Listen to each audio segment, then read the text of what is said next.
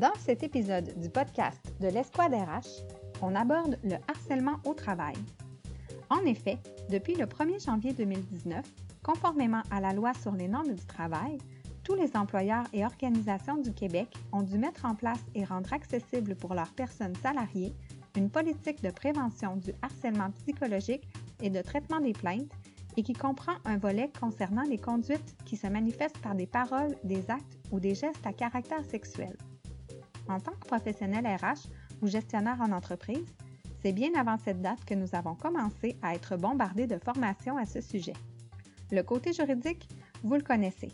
Et dans le cas contraire, je vous invite à consulter le site de la Commission des normes de l'équité, de la santé et de la sécurité au travail. Tous les renseignements nécessaires s'y trouvent. Moi, j'ai eu envie d'aborder le sujet différemment. Dans la peau de la victime, comment ça se passe?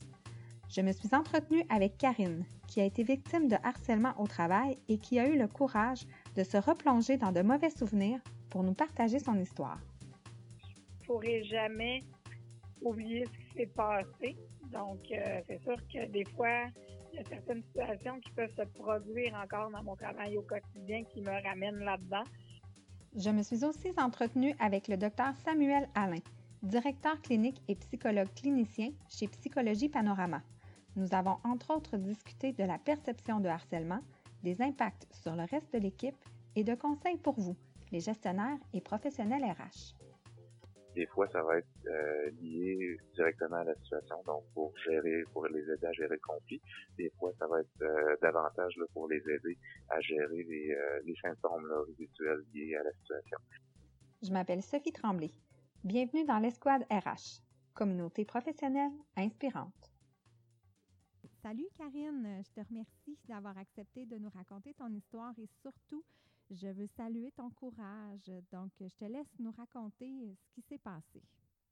OK. Bien, bonjour Sophie. Donc, euh, en fait, euh, moi, c'est arrivé euh, à la fin de mon DEC, donc il y a neuf ans de ça. J'ai étudié en santé et sécurité au travail.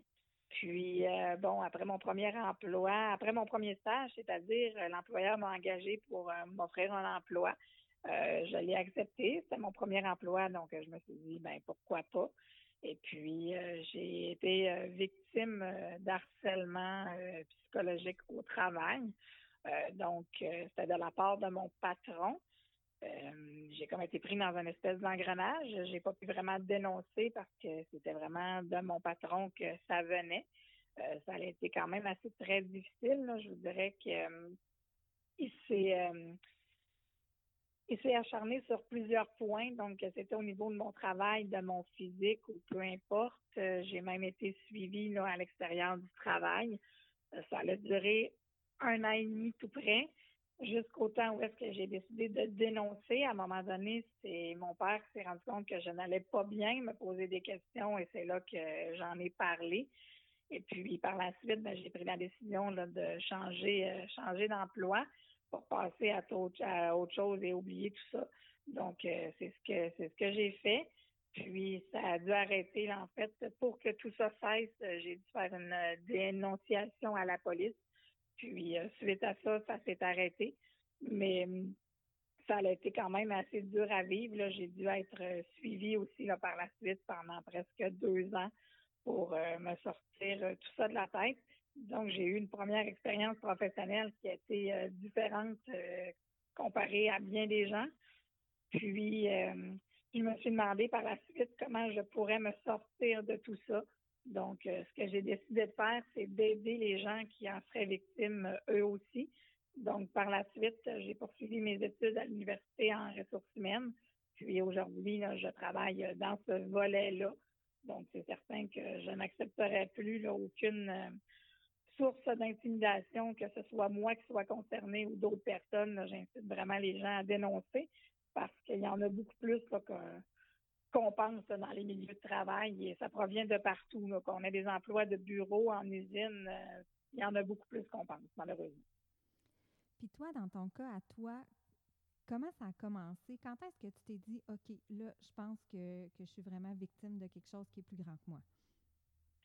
Euh, ben moi, ça a été au début, ça a commencé vraiment euh, à des critiques qu'on faisait, soit sur mon travail, comme je disais tantôt, sur mon physique, mais devant mes collègues de travail.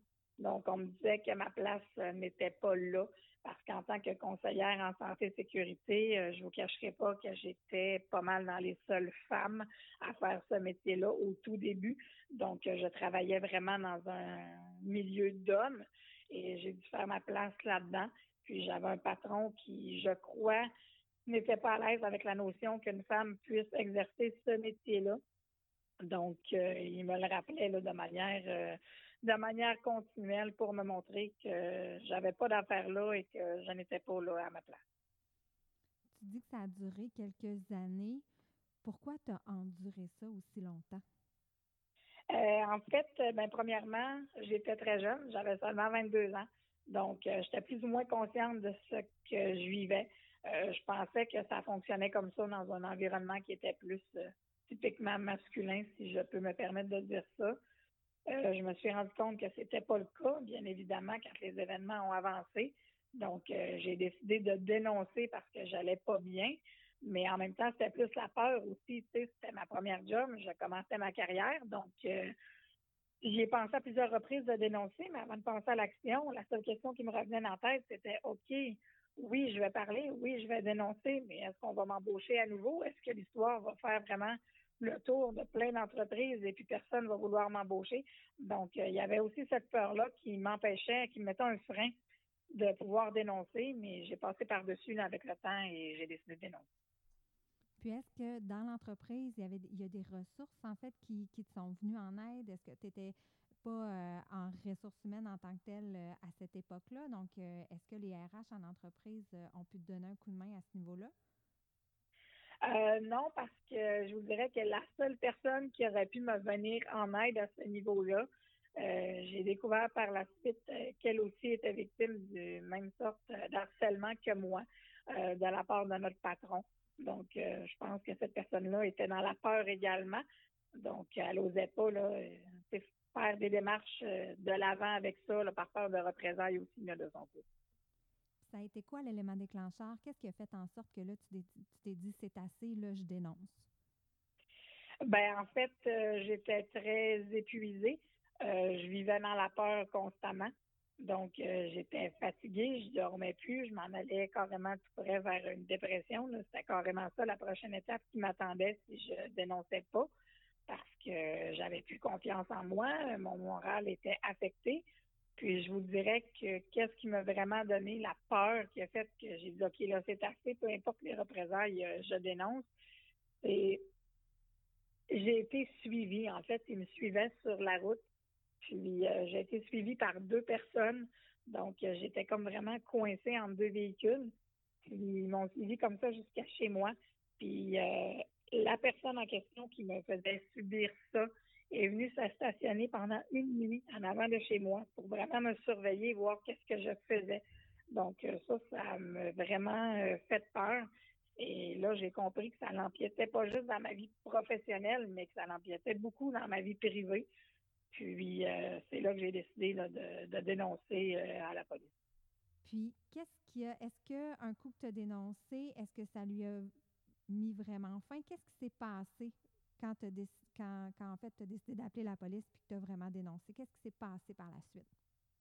Ben en fait, c'est ça. C'est que je me suis présentée au poste de police. J'ai dénoncé la situation. Euh, j'avais des preuves avec moi. J'avais des messages qui me laissaient dans mon cellulaire sur ma boîte vocale, donc d'intimidation. J'avais tout ça. Donc, euh, la manière que les policiers ont procédé, c'est qu'il a reçu une lettre là, chez lui. Évidemment, ils m'ont fortement conseillé de démissionner, ce que j'ai fait aussi. Puis il a, il a reçu une lettre euh, chez lui, la personne en question qui faisait ça, comme quoi que ça stipulait que si euh, il me reparlait, il me rapprochait à nouveau, il essayait d'entrer en contact avec moi de quelque façon que ce soit, ben là, à ce moment-là, il y a des poursuites qui seraient intentées contre lui. Donc, euh, dès la réception de la lettre, j'en ai plus entendu parler. Ça s'est arrêté là. Moi, j'ai quitté. Puis euh, par la suite, là, c'est ça, j'ai, j'ai jamais eu de nouvelles. je vous dirais qu'encore aujourd'hui, ça peut arriver que je le croise dans des endroits publics, mais j'ai vraiment zéro euh, zéro répercussion de ça et c'était le but en dénonçant. Ça fait déjà quelques années de que ça s'est passé, ça. Comment ça va aujourd'hui? Euh, aujourd'hui, ça va bien. C'est sûr que je pourrais jamais oublier ce qui s'est passé. Donc, euh, c'est sûr que des fois, il y a certaines situations qui peuvent se produire encore dans mon travail au quotidien qui me ramènent là-dedans. Mais euh, j'ai les bonnes ressources pour, pour passer au travail. heureusement, je m'en suis sortie. Mais c'est sûr que je vais toujours vivre avec quand même l'impact de ça. Ça peut arriver des fois que je me remette plus en question, mais j'ai appris justement à refaire ma confiance en moi puis à passer à autre chose. Mais c'est certain que malheureusement, même si c'est un bout de mon histoire que je voudrais oublier, ben je ne pourrais jamais l'oublier. Si tu avais un conseil à quelqu'un qui vit cette situation-là en entreprise, tu aurais envie de lui dire quoi? Euh, j'aurais envie de dire aux personnes qui vivent ça, peu importe l'âge qu'ils ont, peu importe si ça fait un an ou que vous commencez votre carrière ou peu importe vous êtes où, euh, de ne pas accepter ça, de dénoncer immédiatement, puis de ne pas avoir peur qu'il y ait des représailles négatives parce qu'il n'y en a pas. En fait, euh, quand on dénonce, les gens sont là pour nous aider. Puis si on veut que ça arrête, ben il va falloir dénoncer parce que c'est sûr que si personne parle, malheureusement, ça va toujours continuer. Tu as utilisé, entre guillemets, un peu cette histoire-là pour en faire ta mission de vie, si je peux dire ça comme ça ça a été un euh, des éléments qui a fait en sorte que tu as décidé de travailler en ressources humaines pour justement, euh, pour pas qu'il y ait d'autres personnes qui vivent ça, puis pour que tu puisses à ce moment-là agir là, si tu étais témoin euh, d'événements comme ça. Est-ce que tu aurais quelque chose à dire au RH, justement, en entreprise, qui vivent peut-être cette situation-là? Oui, ben ce que je dirais justement au RH, c'est d'être attentif parce que des fois, bon, euh, les personnes qui vivent ça n'auront pas comme premier réflexe de dénoncer, mais ça va quand même se voir. On a un changement de comportement qui se produit. Notre attitude n'est pas la même. Euh, on a tendance à se refermer beaucoup sur nous-mêmes. On devient, euh, dans mon cas, j'étais plus agressive verbalement avec certaines personnes. J'étais vraiment différente. Donc, de faire de ces signaux-là des signaux d'alarme et de ne pas se gêner pour juste rencontrer la personne, s'asseoir avec elle, lui demander comment ça va, puis carrément lui poser la question es-tu victime d'intimidation? Si c'est pas le cas, ben tant mieux, ça peut être pour euh, pour autre chose que cette personne-là se sent comme ça. Mais au moins vous allez savoir, de pas gêner de poser la question parce que si on pose pas de questions, c'est malheureusement pas les gens qui vont nous apporter les réponses, puis on pourra pas les aider. Si tu pouvais te retourner en arrière en date d'aujourd'hui, là, tu retournerais il y a quelques années, est-ce qu'il y a quelque chose que tu ferais différemment? Bien, c'est clair que j'aurais pas attendu un an et demi avant de dénoncer, que j'en aurais parlé aux premières situations que se seraient produites, puis j'aurais dénoncé probablement beaucoup plus tôt que, que ça. Ça m'aurait évité de vivre euh, tout ce que j'ai vécu là, par la suite. Ça me touche vraiment beaucoup que Karine ait eu envie de poursuivre ses études en ressources humaines suite aux événements qu'elle a vécus. Comme je vous le mentionnais, je me suis aussi entretenue avec le docteur Samuel Alain, psychologue clinicien. Docteur Alain reçoit en clinique des gens qui ont vécu des situations de harcèlement au travail, qui vivent des symptômes liés à des situations de harcèlement ou des situations conflictuelles au travail. Je lui ai demandé qu'il nous parle du type d'aide qu'il peut apporter aux victimes et nous avons aussi discuté de perception de harcèlement. En fait, euh, moi, je suis étant psychologue clinicien, l'aide qu'on va apporter, c'est beaucoup de l'aide individuelle euh, à l'employé. Euh, donc, dans, dans, le, dans mon contexte de travail, moi, je suis euh, confronté, dans le fond, à des, des gens euh, en individuel là, qui vont avoir vécu des situations difficiles au travail. Euh, donc, eux vont faire une demande pour avoir un soutien psychologique lié à cette situation-là. Des fois, ça va être lié directement à la situation, donc pour gérer, pour les aider à gérer le conflit. Des fois, ça va être davantage pour les aider à gérer les, symptômes résiduels liés à la situation. Donc, quand on parle de symptômes qui sont liés à la situation, on peut parler euh, de troubles anxieux, on peut parler de symptômes d'épuisement professionnel, on peut parler aussi de, de symptômes dépressifs, de, difficultés d'adaptation, même des troubles relationnels. Donc, c'est toutes des choses qu'on va voir dans le contexte de travail. Euh, moi, je vais être amené, dans le fond, à amener un soutien individuel euh, à ces gens-là de par la psychothérapie euh, principalement, et puis à les soutenir là, pour plusieurs qui sont en arrêt de travail dans un dans un processus de, retour au travail en, en collaboration avec, dans certains cas, les médecins ou d'autres intervenants, par exemple, dans des situations de, de programme d'aide aux employés. Je vous dirais que c'est mon contexte de travail actuellement en lien avec avec les, personnes qui vivent du harcèlement. Ça peut arriver aussi que je vais offrir du soutien aux employeurs ou aux gestionnaires pour les aider à gérer certaines situations problématiques avec des employés. Puis à ce moment-là, quand vous intervenez avec les employeurs, est-ce que c'est parce qu'il y a quand même un contexte de confidentialité? Donc, quand les gens consultent au niveau d'un psychologue, l'employeur, même si c'est quelque chose qui s'est passé au travail, l'employeur n'est pas nécessairement mis au courant. Donc, quand vous avez à intervenir avec l'employeur, comment ça se présente? Ben, je vous dirais que dans un contexte où est-ce que l'employé va venir euh, pour un suivi individuel, à ce moment-là, le contact avec l'employeur va être assez rare parce qu'on va être dans un contexte euh, de psychothérapie individuelle. Donc, moi, je suis tenu à la confidentialité par rapport à l'information que l'employé va me, me révéler sur la situation. Donc, ça va être souvent une situation où est-ce que l'employé va venir euh, de par lui-même, donc de son propre chef, chercher un suivi individuel. À ce moment-là, ce ne sera pas nécessairement une situation dans laquelle il y aura un contact avec l'employeur. Donc, la plupart du temps, euh, même en fait, c'est euh, c'est à proscrire finalement d'aller vers l'employeur dans une situation comme celle-là. Par contre, là où est-ce que je vais être amené à, contacter euh, ou à avoir un contact avec un employeur ou avec un, gestionnaire, ça va être dans une situation où le gestionnaire de par lui-même sent qu'il a besoin de, de soutien là, pour gérer une situation conflictuelle. Ça peut être en tant que gestionnaire d'une équipe qui a euh, qui fait face à du harcèlement à l'intérieur de l'équipe, pas nécessairement du harcèlement fait par le, supérieur ou par le gestionnaire, euh, ou un contexte dans lequel euh, le gestionnaire va avoir de la difficulté à gérer une situation personnelle avec avec un employé en, particulier, par exemple. Donc, c'est sûr que le, la confidentialité demeure au centre du service de psychologie. Effectivement. Et la première fois qu'on s'est parlé avant, euh, avant cette entrevue-là, on parlait de harcèlement, mais aussi de perception de harcèlement. Parce qu'on le sait, là, les, entreprises doivent se doter d'une politique contre le harcèlement en entreprise. Et selon la loi sur les normes du travail, bon, il y a des, euh, des cas, il y a une procédure à suivre. Il peut y avoir une situation qui est vécue en entreprise, mais qui n'est pas déclarée comme du harcèlement en tant que tel, mais c'est les mêmes symptômes. En fait, il y a quand même quelque chose qui est vécu par cette personne-là. Donc, les gestionnaires doivent quand même être à l'affût que même si ce n'est pas du harcèlement, il y a quand même une démarche à faire avec l'employé.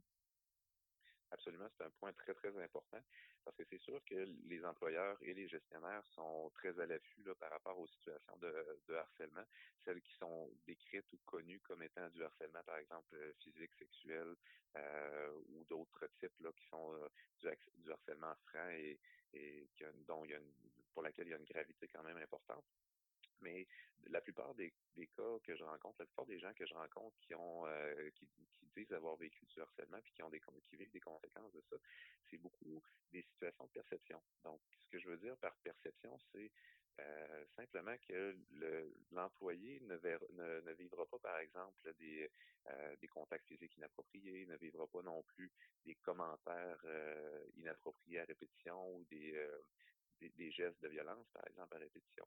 Mais la personne va plutôt percevoir des signes chez euh, un gestionnaire ou chez un employeur qui vont l'amener à croire qu'ils sont laissés de côté volontairement, qu'ils sont euh, mis à l'écart de l'équipe, euh, qui sont tout simplement discrédités aussi du travail en général. Donc, ces signes-là peuvent être, en fait, ces perceptions-là peuvent être le résultat des fois d'un d'une situation où est-ce que le gestionnaire euh, ne sera pas nécessairement à l'écoute euh, de certains besoins de l'employé. Puis ces situations-là où est-ce que le harcèlement est perçu, euh, c'est pas nécessairement des situations dans lesquelles le, gestionnaire ou l'employeur va être malveillant. La plupart du temps, en fait, c'est le contraire. Le gestionnaire ou l'employeur est, bienveillant, veut que les choses fonctionnent bien, mais c'est une inadéquation finalement des perceptions entre les deux parties. Le problème avec ça, c'est que ça vient avoir le même effet sur le plan symptomatique euh, chez, la personne qui le vit que de vivre du harcèlement euh, plus, euh, plus traditionnel, si on veut, là, au sens, au sens du terme. Donc, les gens vont vivre autant de, symptômes anxieux, ils vont vivre des remises en question euh, sur le plan professionnel, ils vont vivre aussi de, vivre de l'épuisement, euh, des, des, situations de dépression. Puis ça va amener une, ça va amener beaucoup de gens à, en fait se prévaloir d'un congé de, maladie et puis euh, des fois même un congé qui va se qui va qui, va durer dans le temps euh, puis même qui va amener finalement une, réorientation complète à cause de certaines perceptions qui n'ont pas nécessairement été captées ou euh, ou bien utilisées finalement par l'employeur ou par le gestionnaire. Même si ça peut arriver, il est plutôt rare, en tant que gestionnaire ou professionnel RH, qu'on s'adresse directement au psychologue intervenant lors d'une situation de harcèlement au travail. J'ai donc demandé à Dr Alain s'il avait des conseils pour vous. La première des choses, je vous dirais, c'est d'être proactif, au sens où est-ce que la majorité des gens qui vont vivre du harcèlement, que ce soit du, harcèlement perçu ou du harcèlement plus, euh, plus, réel, si on veut, euh, c'est vraiment euh, la plupart des gens qui vivent ça vont avoir tendance à être des gens qui ont plus de difficultés au niveau de l'affirmation. Donc, quand je parle de, des gens qui ont plus de difficultés au niveau de l'affirmation, c'est des gens qui vont vivre des conséquences très importantes. Pas que tous les gens ont de la difficulté au niveau de l'affirmation, mais certaines personnes, surtout au niveau du harcèlement perçu, vont vivre les choses très intérieurement vont euh, n'extérioriseront pas beaucoup les choses, n'auront pas tendance à aller vers le gestionnaire ou vers le euh, vers l'employeur pour décrire leur malaise ou pour exprimer ouvertement ce qu'ils ressentent dans une situation. Donc, en tant que gestionnaire, en tant que personne au niveau des ressources humaines, c'est important d'avoir euh, une, une, sensibilité face aux différents signaux qui peuvent être de l'absentéisme au travail, qui peuvent être euh, une impression que la personne est, moins joviale ou une impression que la personne est, un petit peu plus fatiguée, une impression aussi que la personne est, plus anxieuse, moins réceptive aussi euh, à l'humour ou à, des signes comme ceux-là.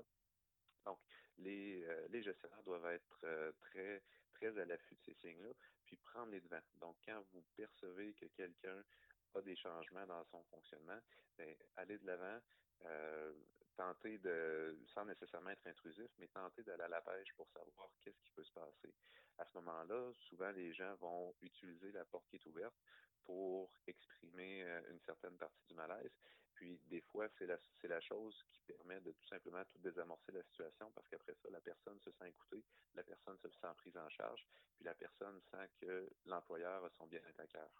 Euh, donc, lorsque cette procédure-là est faite, lorsque ce bout-là est fait, il y a déjà euh, une grosse dose de frustration, une grosse dose d'animosité euh, qui va quitter l'employé. Puis là, ça va permettre justement d'avoir une, meilleure communication entre les deux parties, puis probablement d'en arriver à, régler les situations. L'autre conseil que, j'aurais tendance à, donner aussi, c'est il faut être flexible en tant que, que, gestionnaire ou personne aux ressources humaines. Il faut avoir la finesse de s'adapter à la personnalité des gens.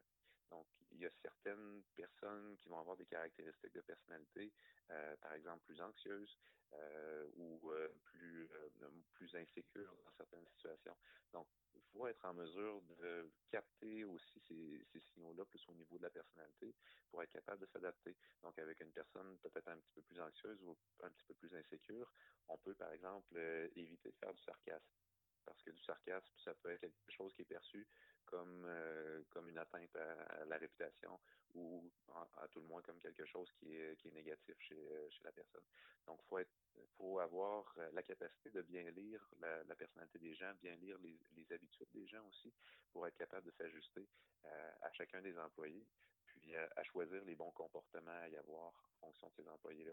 Parce que malheureusement, l'humain étant ce qu'il est, c'est pas du, euh, du one size fits all si, euh, si on veut. Donc, on doit avoir une adaptation constante puis rester vigilant euh, par rapport aux signaux de détresse chez certains employés. On parle beaucoup des victimes, évidemment, là, sont, sont au cœur de, de cette situation-là, mais j'imagine que quand un cas vraiment de harcèlement est déclaré en entreprise, ça doit avoir un impact sur le reste de l'équipe par rapport aux dommages collatéraux que ça peut créer? Bien, effectivement, ça crée le, mot dommages collatéraux est, très très bon là, au sens où est-ce que ça va venir des fois euh, vraiment miner le, le, le spirit, là, si on veut, de, de l'entreprise. Ça va venir miner les, les interactions aussi entre les gens, tout dépendant de comment est-ce que, que le harcèlement est vécu. Euh, dans des contextes de travail, par exemple, où est-ce que mon supérieur qui fait du harcèlement ouvertement, moi, ce que je constate auprès des employés, c'est qu'ils euh, se forment, euh, ils se forment toutes sortes de clans, ils se forment une animosité aussi, euh, qui après ça va être, qui, qui, va être exacerbée par le contact que tous les employés vont avoir entre eux. Donc, ça crée, ça crée un climat de travail qui est, qui est continuellement négatif, qui est continuellement aussi dans le, l'auto, des fois même dans l'auto-sabotage on est dans des situations où est-ce qu'il y a du harcèlement, ben, comme je disais tantôt, ça amène souvent à des, épuisements, ça amène souvent à des dépressions. Ces gens-là vont aller vont, quitter pour des arrêts de travail euh, qui peuvent se prolonger euh, sur des, en fait sur des durées très très longues. Donc à ce moment-là, ça va venir euh, vraiment déstructurer les, équipes de travail. Est-ce que on peut faire appel à des professionnels comme vous à ce moment-là par rapport à l'entreprise? Est-ce qu'il offre aux gestionnaires, aux employeurs pour les, les épauler dans ces situations-là? les psychologues, dans le fond, peuvent aider sur tout ce qui est aspect humain. Donc, euh, nous, on, peut euh, venir, euh, en fait, analyser les situations là en entreprise, voir avec les gestionnaires c'est quoi les problématiques au niveau de, l'ambiance de travail, par exemple, ou au niveau simplement des relations interpersonnelles aussi entre entre les employés ou entre un employeur ou un gestionnaire et des employés ou un employé. À ce moment-là, on peut aider les gestionnaires à s'adapter, comme je le disais tantôt, l'adaptation à la personnalité des employés, l'adaptation au contexte de travail aussi va être importante. Donc, on peut amener les employés, les employeurs à avoir une, plus grande fluidité donc dans leur gestion du, euh, du quotidien avec leurs employés. On va venir aider aussi à gérer certaines situations conflictuelles pas nécessairement dans un processus de médiation, mais plus dans un processus de support conseil sur comment est-ce qu'on peut euh, gérer une interaction qui est complexe, comment est-ce qu'on peut gérer aussi des, euh, situations de, de conflit entre des employés qui, euh, qui dégénèrent. Euh, donc, à ce moment-là, on va pouvoir venir outiller euh, de toutes sortes de façons les gestionnaires ou les employeurs pour qu'ils pour qu'ils réussissent à ramener une ambiance de travail euh, adéquate ou qu'ils puissent gérer une situation inhabituelle ou une situation complexe dans leur dans leur milieu de travail. Donc, c'est une offre de, de service qui peut être très pertinente pour ramener une équipe de travail à son niveau optimal. Docteur Alain l'a mentionné, vous pouvez, en tant que gestionnaire ou professionnel RH, faire appel à des professionnels pour vous aider dans ce genre de situation. Pour ce qui est de Psychologie Panorama, ils offrent aux entreprises de la formation, de la supervision professionnelle ainsi que du support conseil. Je vous invite à visiter leur site web à psychologiepanorama.ca. En terminant, Maître Mylène Paris de chez Lexa Avocat a eu la générosité de vous résumer les obligations légales de l'employeur sur le sujet en plus de vous illustrer, par étapes, le cheminement d'une plainte en cas de harcèlement psychologique. Les documents sont disponibles sur esquaderh.com dans la section blog. J'espère que ma façon d'aborder le sujet vous a plu. N'hésitez pas à me laisser vos commentaires ou vos idées via la page LinkedIn de l'Esquad RH ou dans le groupe de la communauté Facebook. Et surtout, n'hésitez pas à partager l'épisode dans vos réseaux. Salut!